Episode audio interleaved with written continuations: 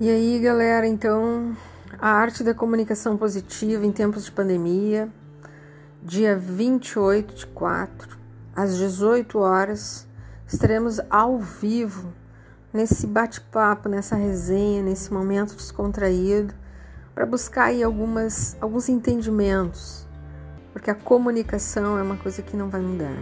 Pode mudar a logística, pode mudar algumas formas, mas o conceito básico da comunicação, as regras da comunicação, seja para você aí que é candidato político, você que é professor, você que é vendedor, você que é empresário, nós precisamos estar atento às regras da comunicação.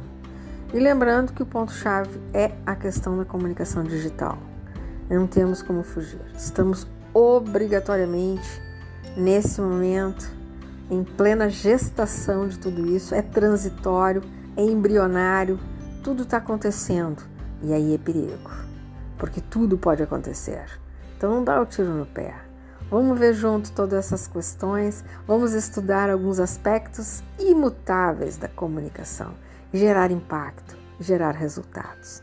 Aguardo vocês lá então, dia 28 agora, terça-feira, às 18 horas, eu e você nessa live a arte da comunicação positiva.